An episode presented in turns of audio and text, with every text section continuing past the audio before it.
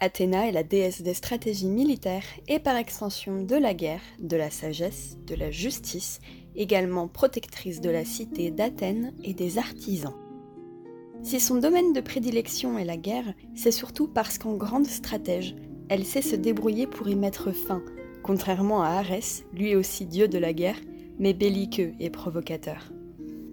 Guidée par la raison et la justice, Athéna laisse le bénéfice du doute aux accusés et lorsque les juges ne savent quel verdict annoncer, elle est en faveur de l'innocence. Elle se démarque des autres divinités par sa pudeur et sa virginité qu'elle garde avec honneur. Bienvenue dans Mythologie grecque décomplexée. Installe-toi confortablement et serre-toi un verre. Je te présente une divinité que j'apprécie beaucoup, Athéna. Athéna, c'est la fille de Zeus et de Zeus.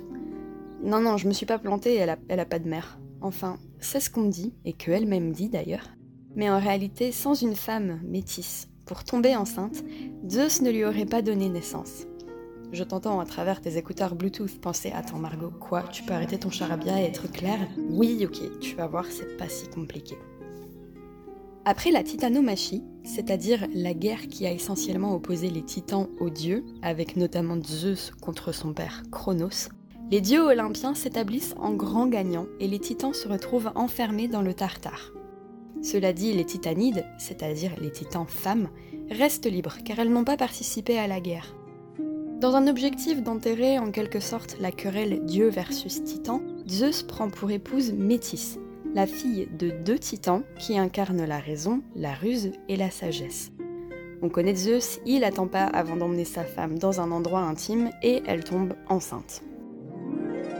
Bonne et surtout mauvaise nouvelle car Gaïa, sa grand-mère, lui annonce une prophétie ma foi funeste.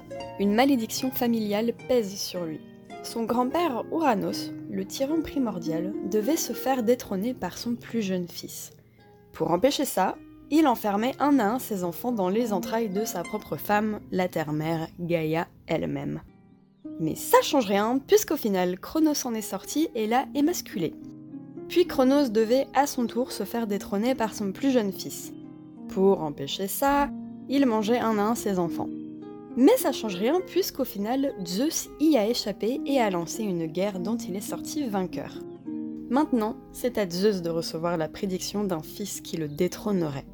Enfin là, on lui dit pas que ce sera un fils de n'importe qui, mais un fils de Métis précisément. Lui aussi décide d'empêcher cela.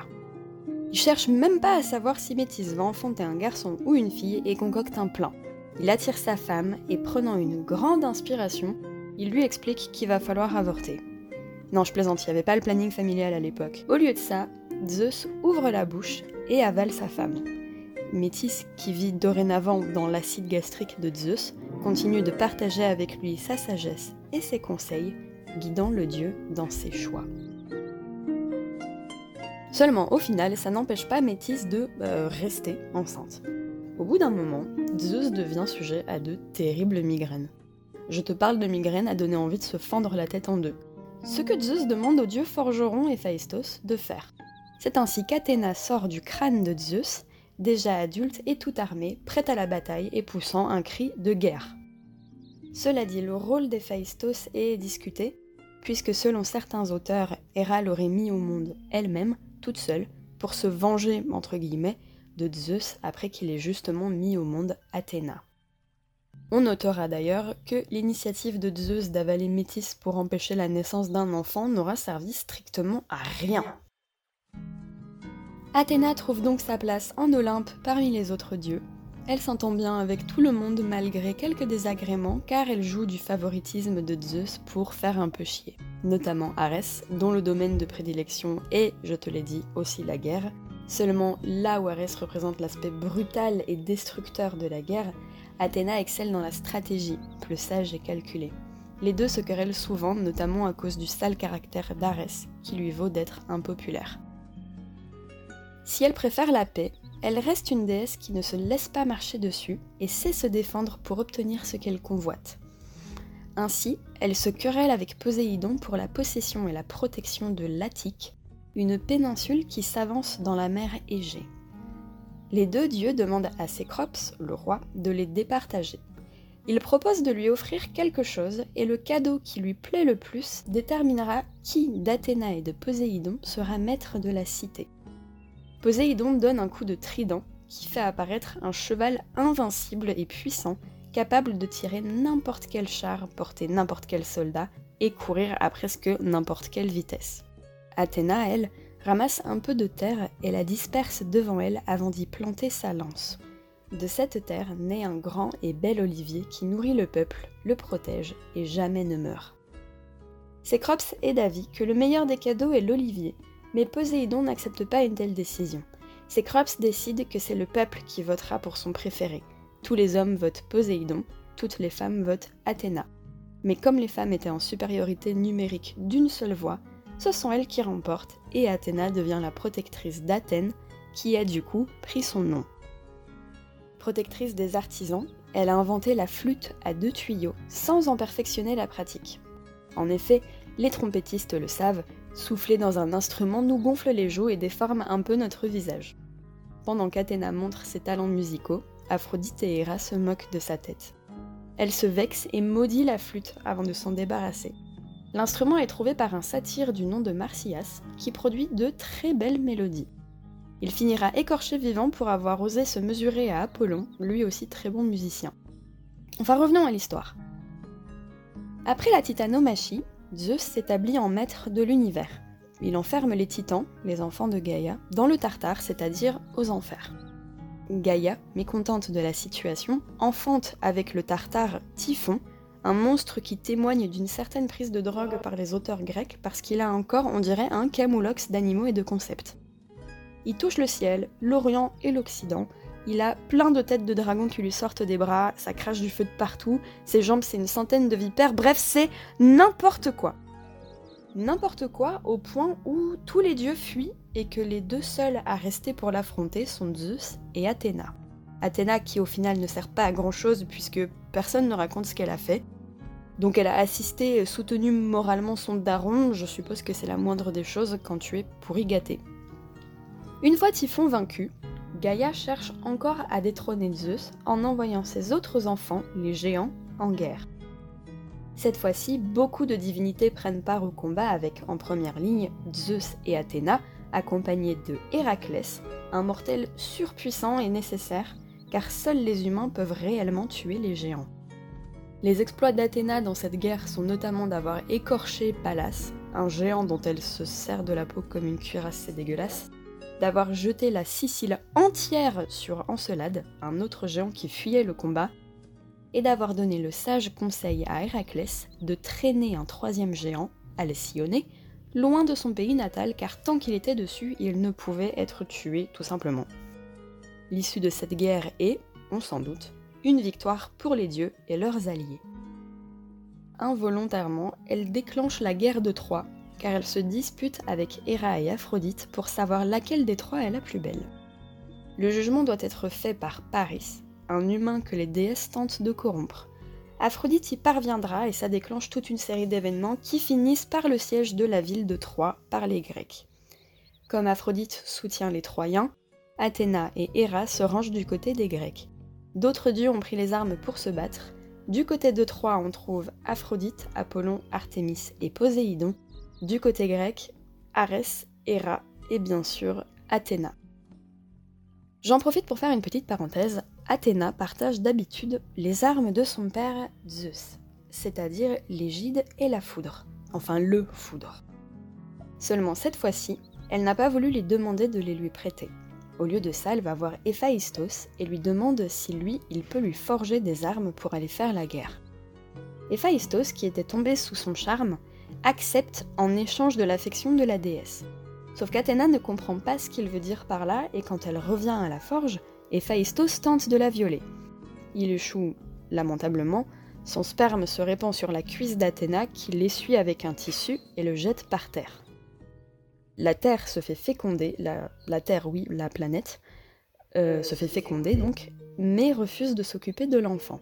Athéna l'adopte mais ne s'en occupe pas non plus parce que flemme, elle le nomme Erictonios, puis l'enferme dans un coffre et le remet à Cécrops, le roi d'Athènes donc, pour que ses filles, Pandrose, Aglore et Hercé, s'en occupent, à condition de ne jamais ouvrir le coffre.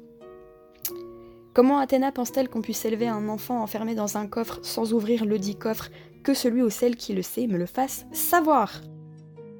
Toujours est-il que deux des filles de Cécrops finissent par l'ouvrir et découvrent un enfant à moitié homme, à moitié serpent, ce qui les horrifie. Quand bien même leur père Cécrops est apparemment lui aussi moitié homme, moitié serpent. Athéna les frappe de démence, suite à quoi les deux sœurs se jettent du haut de l'acropole pour se donner la mort. Devenu adulte, Érictonios, le fils adoptif d'Athéna donc, met en place les Panathénées, les fêtes en l'honneur d'Athéna. On trouve aussi à Athènes le Parthéon, un monument en l'honneur d'Athéna qui a de nombreux sobriquets dont Parthénos qui signifie jeune fille. Bref, parenthèse fermée, revenons à la guerre. Pendant 9 ans, les Grecs assiègent la ville de Troie. À un moment, ils sont presque déclarés vainqueurs parce que les deux armées ont finalement laissé Mélénas, le grec, et Paris, le troyen, s'affronter en 1v1. Mais après quelques échanges de coups, Aphrodite intervient et empêche Paris de se faire traîner au sol. Le jeune homme disparaît ensuite et donc on considère que Mélénas a gagné. Mais Athéna descend en douce persuadée en troyen, Pandarus, de tirer sur Mélénas afin de relancer la guerre. Pourquoi me demanderas-tu?